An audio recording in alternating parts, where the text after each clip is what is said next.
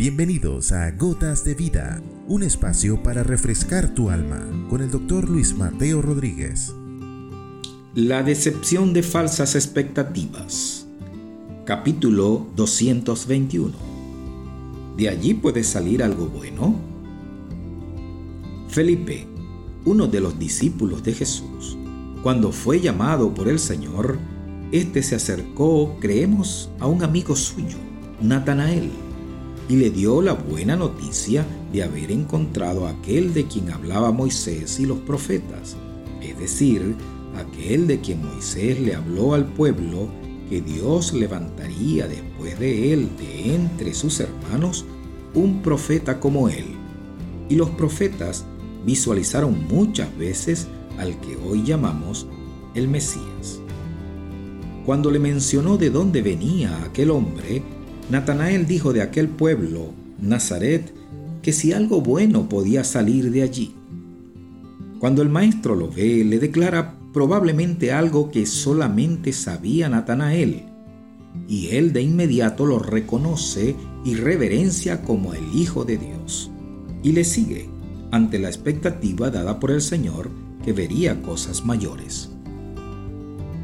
Hay momentos que nuestros conceptos preformados sobre lugares, personas, creencias, distorsionan nuestras decisiones por no tener clara conciencia o todos los elementos de juicio para tomar una decisión. Por ello, algunos pensadores recomiendan tomar decisiones no influenciadas por los momentos emotivos, o tomar el consejo de Felipe, aquel que le dio a su amigo, ven y ve, es decir, observa bien y decide. Es recomendable cuando nos acercamos al Señor hacerlo deslastrándose de tantos conceptos preformados, propios o inducidos, que nos permitan acercarnos a la vida, pues Él es la vida. Porque es para nuestro provecho. Esto nos ocurre como cuando pasamos largo tiempo en la oscuridad y nos acercamos a la luz. De momento nos encandila, pero al pasar el tiempo nos adaptamos lentamente a la luz y disfrutamos de su bendición. Sea así la gota de vida para hoy.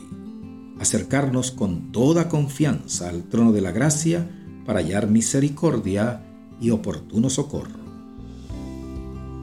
Dios Todopoderoso, en el nombre de Jesús, pedimos que tu luz siga llenando nuestras vidas y nos conduzcas por ese camino nuevo y vivo que nos abrió para llegar hasta tu trono. Amén.